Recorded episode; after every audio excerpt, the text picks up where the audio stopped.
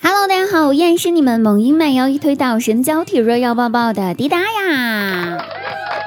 喜欢滴答朋友可以加一下我们 Q 群幺三二八九幺五八幺三二八九幺五八哟，也可以关注一下我们公众微信号滴答姑娘 N Y N。那我每天晚上九点半我在喜马拉雅直播等你来撩。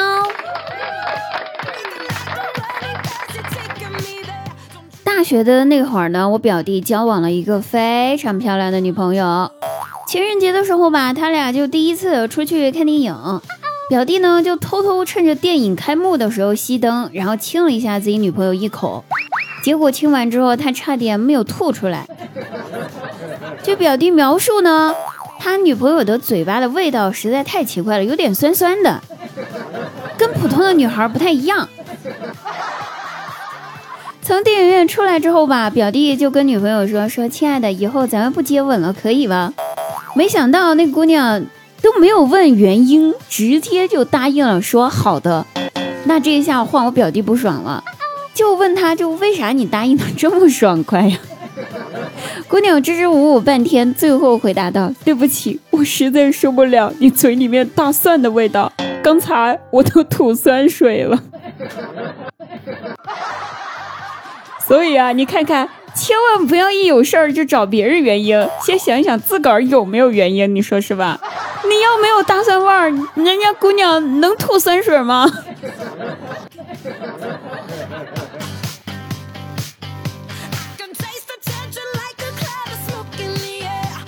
话说哈，一直以来我爸妈都总是担心我找不到对象，大家听我们节目应该知道哈，我爸妈有多么的担心，但是我是一点都不担心。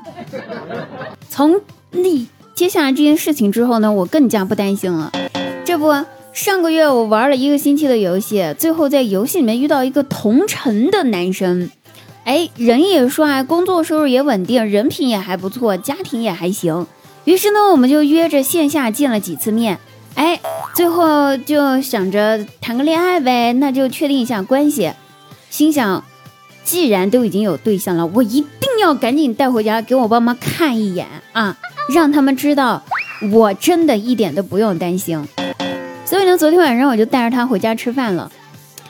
看得出来吧，我妈是真的非常满意这个对象。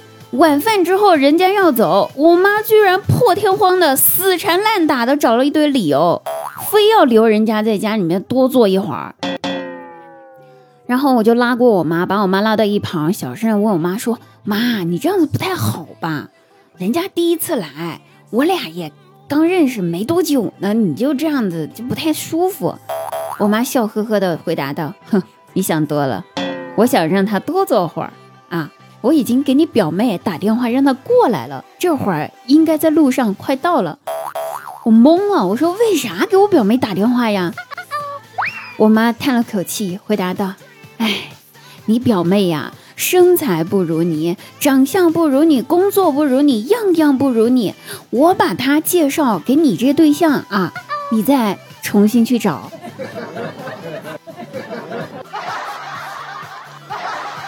所以合着这就是催我一直找对象的理由呗，就是出卖我一个人，然后造福全家呗，甚至造福全人类呗，是这意思吧？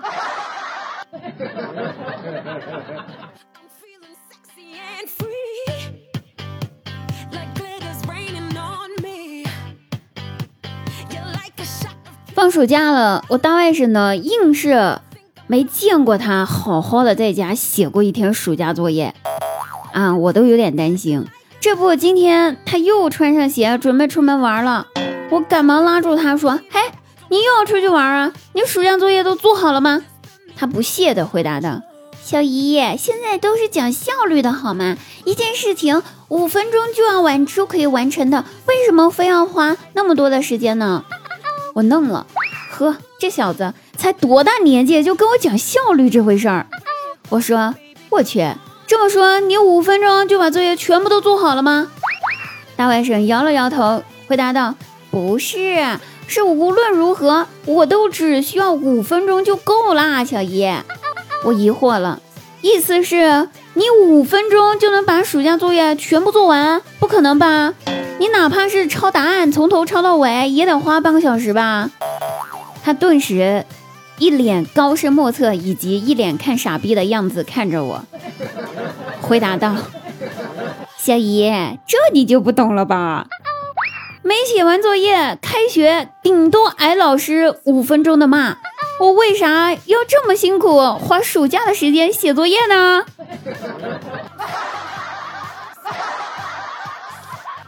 所以，真的是我傻逼吗？各位网友，各位听友，你们来帮我评评理，是我的错吗？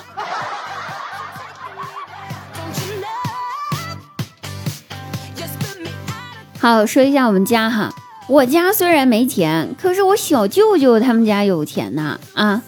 有一天，我就心血来潮的问我妈说：“我说妈呀，为啥咱小舅家那么有钱，咱家这么穷呢？到底咋回事啊？他是怎么发家致富的？”完了，我妈跟我说：“说你不知道呀，那年啊，大伙儿都南下去深圳淘金去了，很多去的回来都发了财。你小舅吧眼红，所以呢辞了本地的工作，也去了深圳。没想到去了深圳呀，工作没找到。”啊，带的钱也全部被骗光了。就这样啊，你小舅一路乞讨要饭，半年之后回了家乡，利用讨来的钱开了个小厂，然后慢慢做大，才有了现在的他。这个故事听起来这么励志，顿时对自己的工作前景感觉到无望啊。